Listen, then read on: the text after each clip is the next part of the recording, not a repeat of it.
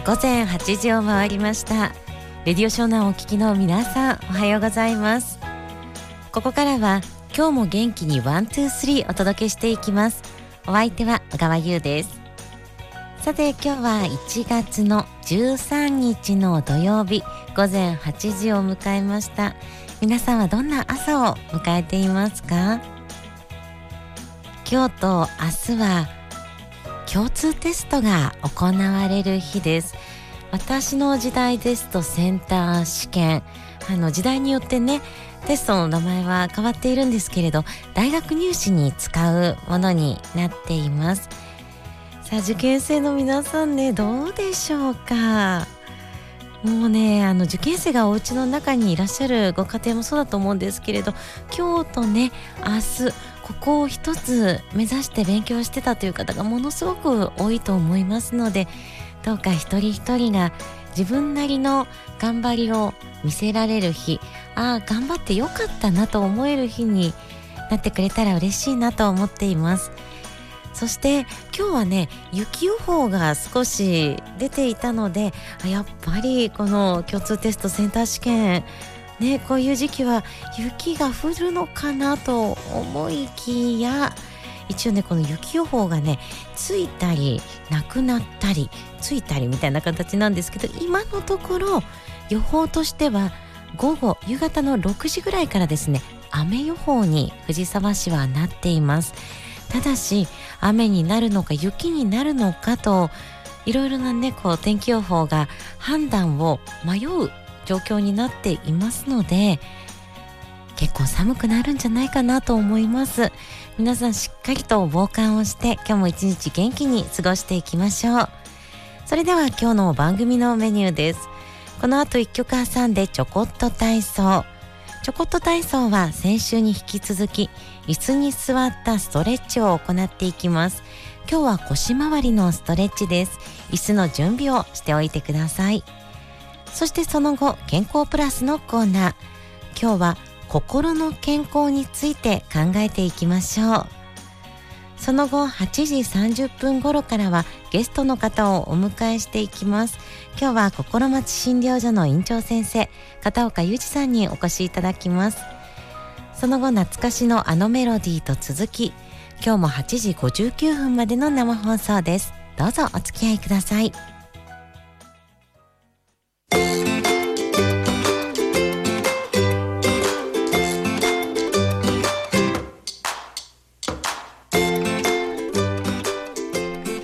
時刻は8時6分を回っています。ここからはちょこっと体操のコーナーです。それでは今日は腰回りのストレッチ行っていきましょう。椅子を使ったストレッチです。皆さん椅子足にコロコロがついてない椅子が理想的です。こう体を動かしても椅子が倒れないぞというね安定感のある椅子を選んでください。さあそれでは椅子に座って体操を行っていきましょう。まず椅子の腰掛け方。浅めに椅子に座って足の裏がしっかりと床につくようにしてください。で2つのストレッチを行っていきます。まず1つ目は猫背と鳩胸をキュッキュッとこう背中を動かす感じですね。猫背鳩胸ストレッチ行っていきましょう。では浅めに腰をかけたところでまずは猫背そしてその後胸を張る鳩胸。これをやっていきます。背中をぐーっと丸めていってください。この体操は先週やったのと似ていますね。ぐーっと丸めて猫背になります。そしてそのまま今度はぐーっと腰を伸ばして反らしていって鳩胸そうすると背骨が動いているのがわかりますか？これは腰だけじゃなく背骨全体のストレッチになります。これをまず行うことで腰を温めていきましょう。さあそれではゆっくりと深呼吸をしながら20秒繰り返していきます。はいそれでは腰をひねるストレッチ。今日2つ目のストレッチです。これを行っていきます。では椅子に腰掛けたスタイルはそのままにして右足左足どちらからスタートしてもいいのですがまず右足を動かしていきましょう。右足を左足の上に乗せて足を組んでください。でその状態で右側に上体をひねっていきます。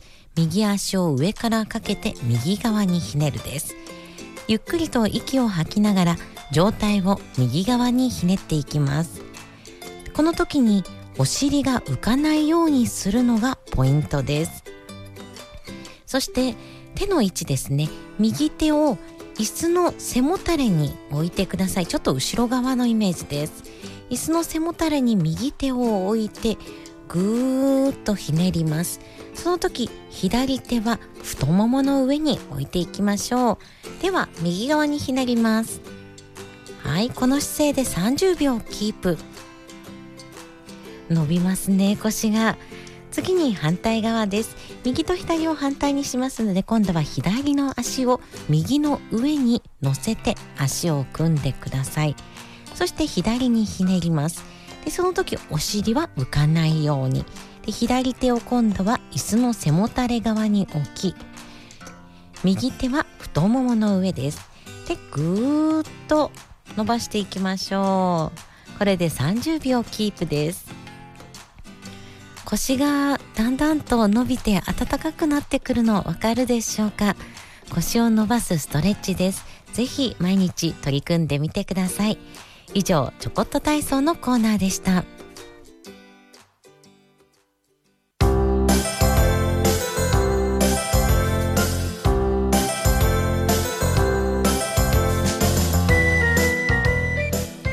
時刻は8時13分を回っています。ここからは健康プラスのコーナーです。おすすめの未病対策や健康情報などをご紹介しています。今日は心の健康について考えていきましょう。なんとなく新年を迎えて頑張ろうという勢いとともになんだか疲れちゃって頑張れないな目標立てたけどなんかなと気持ちがね落ち込んでいる方も多いかもしれません。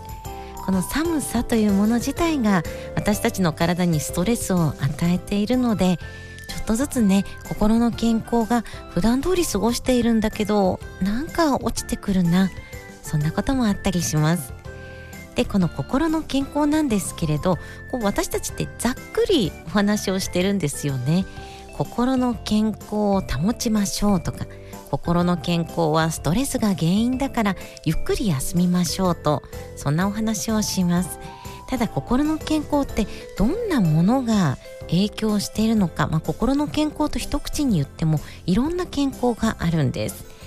でまあ代表的なものとして4つ言われていて情緒的健康知的健康社会的健康人間的健康この4つともが心の健康だと言われています。で情緒的健康って何かというとまず自分自身の感情に気づく今怒っているとか今悲しいとかそういう感情に気づいてそれを表現できること。これが一つ目の心の健康になります。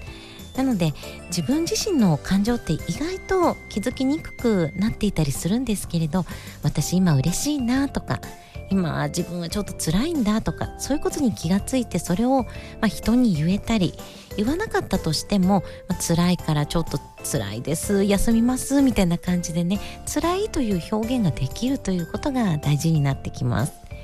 で2つ目知的健康というのはこれはその時々の状況に応じていろいろなことを考えそして問題解決できることなんです。なので、まあ、感情を表に出すだけじゃなくて、うん、例えばですねこの仕事ちょっと辛いのはどうしてだろうと考えてあそうかもう少しうまい方法をすればいいんだ。人に頼めばいいんだとかそういった形で頭を使って問題解決ができる。これも健康の要素になってきます。そして3つ目は社会的健康。これは社会の中にいますので人とのつながりがあります。そういった人とのつながり社会の中でいい関係を築けている。これが心の健康の3つ目の柱になってきます。そして4つ目人間的健康。これは人生の目的や意義を見出しちょっと大きいですね。主体的に自分の人生を選択できること。これが人間的健康と言われています。なのであのどれが欠けてもやっぱり私たちって保つことが難しいんですね。感情を出せればいいのかそれさえできればストレスをためないで済むのかというとそうではありません。頭で考えて問題解決しようと思っていけることとか人との関係性そしてああこの人生はいいもんだなと思える。そんなところが全て関わってくるんですね。なのででしょう。一つできれば解決するという問題ではないんだということを押さえておいていただけるといいかなと思います。で様々なストレスがある中です。一番大切なこと。ストレス対処法で要になってくるところとしては自分のストレス反応を知るということです。皆さんはストレスがかかった時どんな症状が出てきますか？私はうん例えば眠れなくなるとかちょっとなんか食欲がなくなる胃が痛くなるとかそういう体の反応もありますし何でもかんでもこうネガティブに考えてしまいがちになるとかストレスの最初の気づきこの特徴を覚えておくことで早め早めに対処することができるんです。で例えば私の場合ですね。私の場合はなんかね目が痛くなってくるんですよ。まあ、仕事をしすぎるとっていうのもあるんですけどなんか目が乾燥したりコンタクトを入れてるんですけどコンタクトがね痛く感じてくる。こういう時はねちょっと疲れてきているんだなと思うようにしています。なのでそういう時は、まあ、早めに寝るとかあとは、まあ、今日はもう午後仕事は、まあ、仕事休みにできないこと多いんですけれど、まあ、ちょっと仕事が終わったらなんかのんびりしようとかご褒美のケーキを食べようとかそういった形で早め早めの対処をしています。なので自分がストレスがかかった時にどんな反応をするのかこれをまず見つけることから始めてみてください。それが心の健康を全体的に保ついいポイントになってきます。でとにかく頑張りすぎないということが大切ですね。あの私最近見た動画の中であいいなと思ったのがあの人間は生きているだけで十分頑張っているんだと。ね。なのでちょっと頑張るっていうことをするともうそれは100%の上120%になっているんだよという動画を見ていたんですけれどあその考え方はすごく大事だなと思います。私たち生きてるだけで今日も寒いですよね。寒かったりするとそれだけでストレスです。なので生きているだけで十分ストレスは加わっていますので無理をしないこと。そしてその中で頑張りすぎないこと。こういったことが大切になってきます。でその、まあ、ポイントとしてなんですけれど、まあ、頑張りすぎないと言ってもやっぱりね頑張ってしまうんですよね人は。なので頑張ることを認めるというのもね大事だと思います。私がこうやって言っていてもやっぱり頑張りすぎてしまう方って頑張りすぎないをやるのも難しいんです。なので頑張りすぎず頑張るということをね自分の中で整理していくことから始めてみましょう。以上健康プラスのコーナーでした。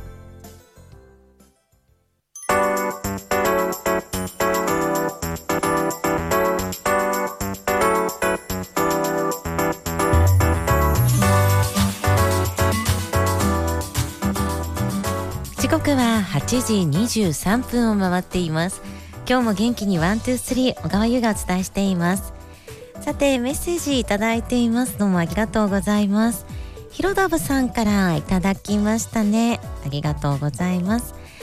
小川優さんおはようございます。おはようございます。今日はお休みで自宅でのんびり聞いています。あ貴重な土曜日のお休みですね。仕事は残っていますが4日から休みなしで疲れが溜まっていたので無理をせずに休みました。他の会社の方は出勤していますが休ませてもらいました。仕事はきついですが優しい会社です。来週に備えて今日明日の2日間は放送を聞き元気をもらってゆっくりお休みで過ごしますといただいています。ひろだぶさんメッセージどうもありがとうございます。てっきり勤務がお休みなのかと思ったらそうだったんですね。でも本当に疲れが溜まっている時に無理をしないということ。これはね大切ですよね。あの私もそうなんですけれど無理をしてしまうと何でしょう仕事のパフォーマンスもちょっと下がりがちになってそうするとなんとなくは頑張れなかったなということで心気持ちもね下がりがちになってと下がって下がってでしかもそこでね病気とかになってしまうとまた長くお休みをしなくてはいけなくなったりもします。なので本当に4日からの連勤お疲れ様です。そして今日お休みが取れて本当に良かったなと思います。ゆっくりとお家でラジオ聞いてくださいね。広田さんメッセージどうもありがとうございました。さあそして続いてはジミゲルさんからいただいていますね。どうもありがとうございます。ゆうさんスタッフの皆さんおはようございます。おはようございます。今日ものんびりと聞いています。寒さが一段と厳しくなってきましたね。朝布団から出るのが辛くなります。いや本当です。もうね今日も昨日も一昨日も寒いんですけれど今日もまたね寒かったなと思ってます。今日から2日間大学入学共通テスト。北陸の被災地では追試などの配慮がされるということですがこの日のために準備してきた全ての受験生が持っている力を最大限に発揮できるといいですね。本当ですよね。また今日は大学ラグビーの決勝が行われます。創部100年目の母校の優勝を信じて応援しようと思います。これからさらに寒くなってきますので、ゆうさんも体にはくれぐれも気をつけて活動してくださいねといただきました。ジミゲルさんどうもありがとうございます。ねえ、今日は共通テストですからね、受験生の皆さん、緊張しながら、もう向かって多分一つ目のテストは、えー、何時だったっけな調べればよかったですね。9時頃だったんじゃないかなと思います。私はね、あの、センター試験だったんですけれど、当時、北里大学でセンター試験を受けたのであの相模大野の方からバスに乗ってで当日はやっぱり雪が降っていたので積もっている中ねなんかこう慣れない道をこう歩きつつまた北里大学がねわずかちょっと長かったのでその遅延もね怖かったのを覚えています。今日はね受験生晴れてる中での受験になるのでよかったなと思います頑張ってくださいジミルさん、あの、総部100年目の母校、頑張って応援していきましょうね。私も応援しています。そしてリクエスト曲いただきましたので、おかけしましょう。お届けします。ジミゲルさんのリクエスト曲で、世良正則ツイストでラブソング。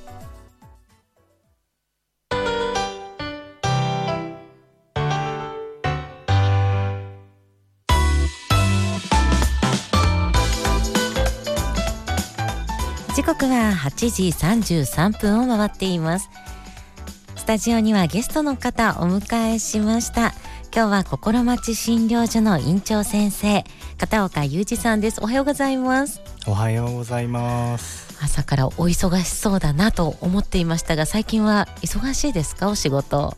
年末年始はねそんなでもなかったんですけど、えー、えー、三が日終わってからがまあ、風邪ひいた方とかね、えー、いろんな方多いですね。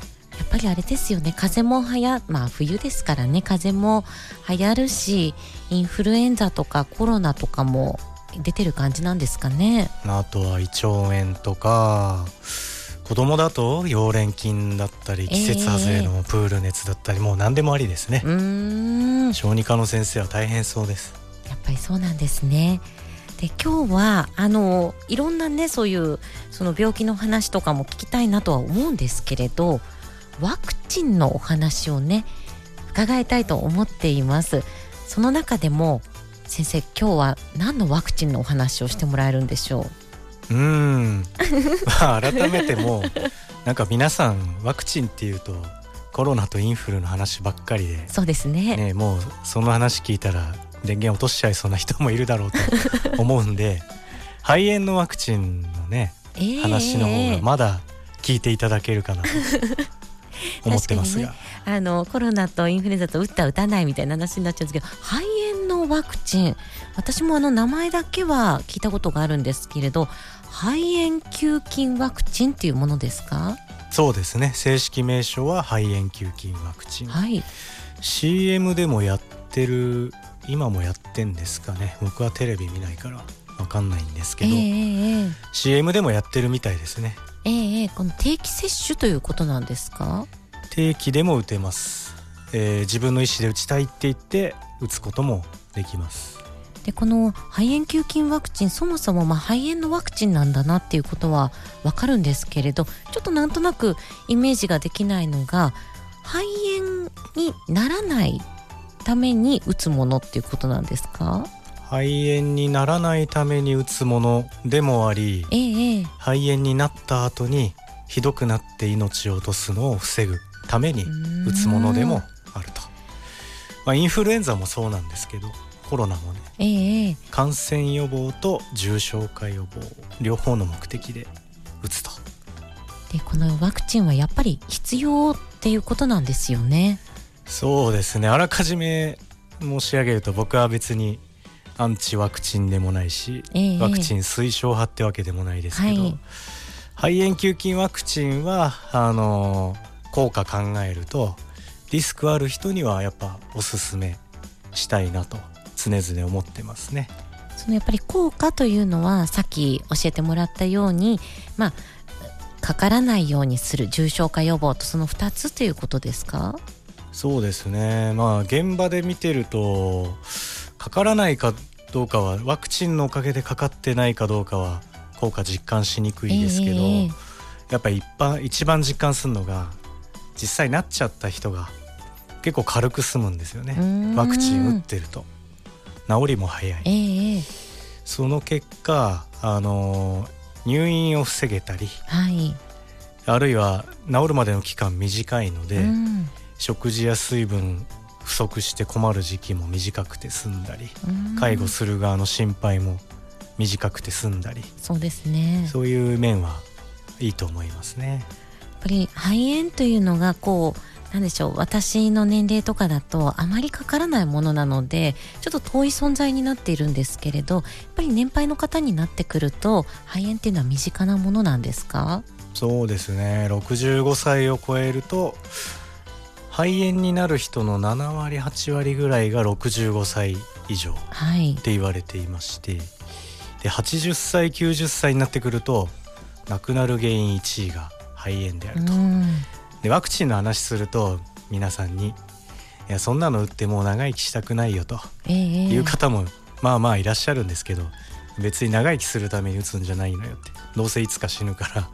あのでも最後苦しまないようにするためにあの苦しい思いをするしないようにあるいは入院を避けられるように打つのよっていう意味いう話をして打ってもらうということが多いですね。この肺炎球菌ワクチンやっぱり大事なんだっていうところでどのように接種したらいいのかってことなんですけど先ほどその任意接種希望して打つ任意接種とあとは定期接種もあるということだったんですけどこれはいくつの年齢とか決まってるんですか？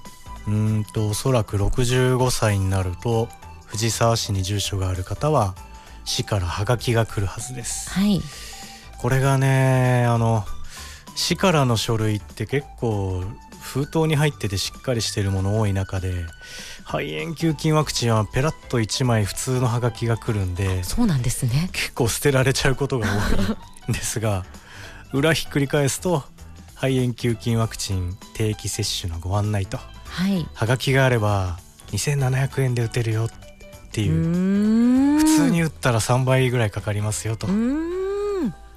そうなんですね。えじゃそのはがきをしっかりと、まあ、大事に取っておくっていうのが必要ですね。大事に取っといて効果が1年間で切れちゃうので、はい、切れる前に医療機関で相談しましょう。わかりましたじゃあそのハガキを65歳の方に届くようになってるってことですよね。65歳から5歳刻みで、はい、おそらく打ったことない方には届くはず。届くということですね、うん、ではあのそのハガキがその年齢である65歳7075という形でね5歳刻みになっているのでちょっとポストをなんかしっかりと確認してねまず定期接種のお知らせを、まあ、その1年間のうちに医療機関に相談してまあ、打つのか打たないのか打つことおすすめですけどという感じですね。そうですねでそれ5歳刻みっていうのはワクチンの効果自体が5年間くらい持つっていうことなんですかね？その定期接種する肺炎球菌ワクチンは効果が5年続くと、はい、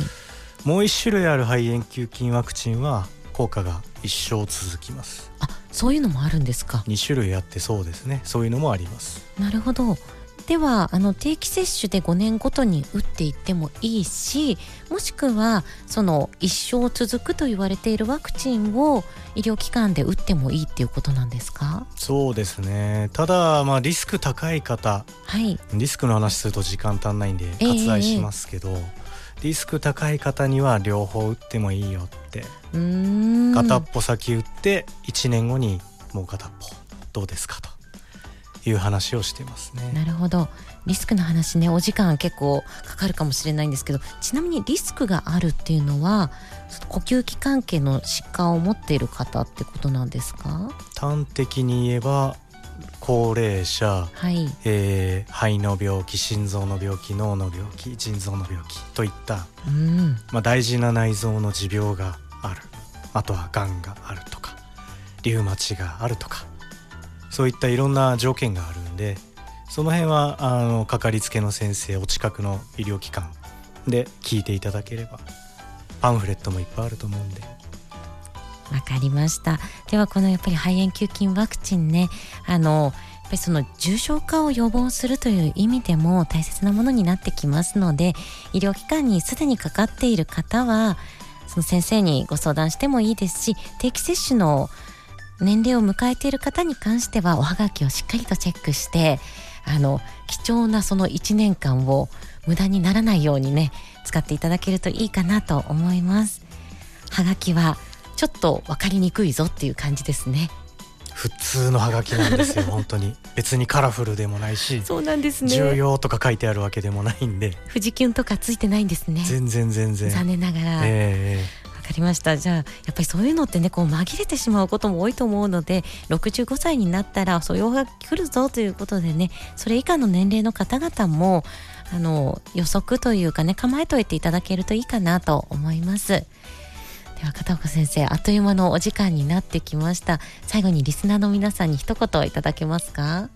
今の話のね延長になりますが、はい、歳あの定期接種を逃して例えばはがきの期限が1年って言いましたが切れちゃってこれで打てないのかどうしようってなっても一応打つことはできます。お値段がかかるだけ。なので諦めずにですね、えー、お近くの医療機関かかかりつけの先生主治医の先生に肺炎球菌ワクチンって何？打った方がいいんですか？って聞いてみてください。はい。心待ち診療所でも打つことはできますか？打つことできますよ。はい、はい、じゃあそういう時にはまあ、在宅診療ですけれど外来の日とかもあるんですかね？そうですね、まあ、ワクチンの場合はお電話いただいて、はい、これ打ちたいんですって事前に電話いただいた方がじゃあ納品しときますねと話が早いですね。わかりました。ではちょっとワクチンをね検討される方あのクリニックや診療所いろいろなところでねご相談しながら進めてもらえればと思います今日は心待ち診療所の院長先生片岡裕二さんにお越しいただきました。どうもありがとうございました。はいありがとうございました。皆さん共通テスト頑張ってください。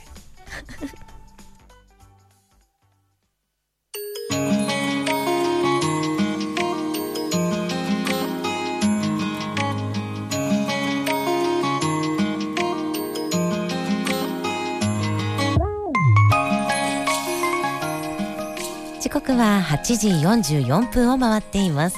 ここからは懐かしのあのメロディーのコーナーです。今日は私の懐かしい曲をセレクトしてきました。今日明日は共通テストということでねあの自分が受験の時に何の曲を聴いていたかなとこう考えたんです。そしたらねあの本当はここで私が当時受験の時これ聞いてましたっていうのをかけたかったんですけれど私あの音楽を聴きながら勉強ができないタイプだったんです。なんかこう音楽を聴いて集中できるタイプの方もいると思うんですけれど聞いているとねなんだかそっちの歌詞が耳からどんどん入ってきてしまってなんかねちょっとあんまり苦手だったんですね。なので受験期に聴いた曲っては私ないかもと思いましてなので大人になってから自分への応援ソング社会人になってからかけている曲を持ってきました。でこの曲はね私結局歌詞が好きなんですよね。音楽って歌詞で聴いてるんだなと思うんですけれどなんかすごく歌詞からこう色鮮やかな世界がこう見えてくる感じでね大好きなんです。お届けしましょう。応援ソングです。Mr.Children で彩り。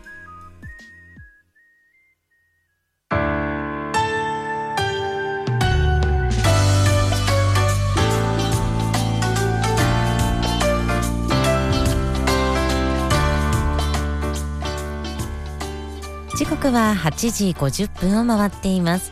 今日も元気に one two three 最後までお付き合いいただきどうもありがとうございました。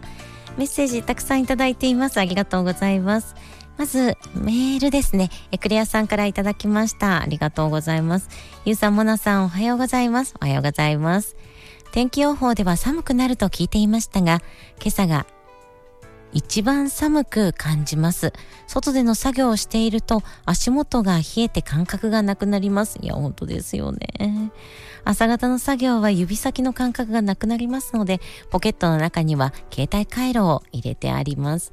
私たちのスタジオもね、あの、機材がいろいろあるので暖房とかをかけないんですけれどだんだんだんだんと、ね、指先からね冷えてくるのですごくよくわかります早く日差しが出てくれないかなと思いながら頑張らなくては。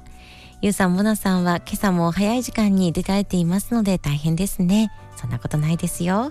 ゆうさん、ラジオ以外や福祉関係のお仕事で外に行かれることが多いかと思います。また、風邪やインフルエンザにかかる方も増えていると聞いていますので気をつけてください。今朝も今日も元気に one、two、three を楽しみに聞きたいと思います。ちょこっと体操、腰痛持ちの私ですので、私でも手軽にできますので続けてみたいと思います。今朝もゆうさんの声を聞いて元気をもらいたいと思いますといただいています。どうもありがとうございました。いや本当にねあの腰の体操ね優しくやるっていうのがストレッチ特にね大事なので無理せず一緒に頑張っていきましょうえクレアさんも寒いのでお仕事気をつけてくださいねメッセージありがとうございますさあそしてツイッター X の方でもいただいています。あきらチューブさんからいただきました。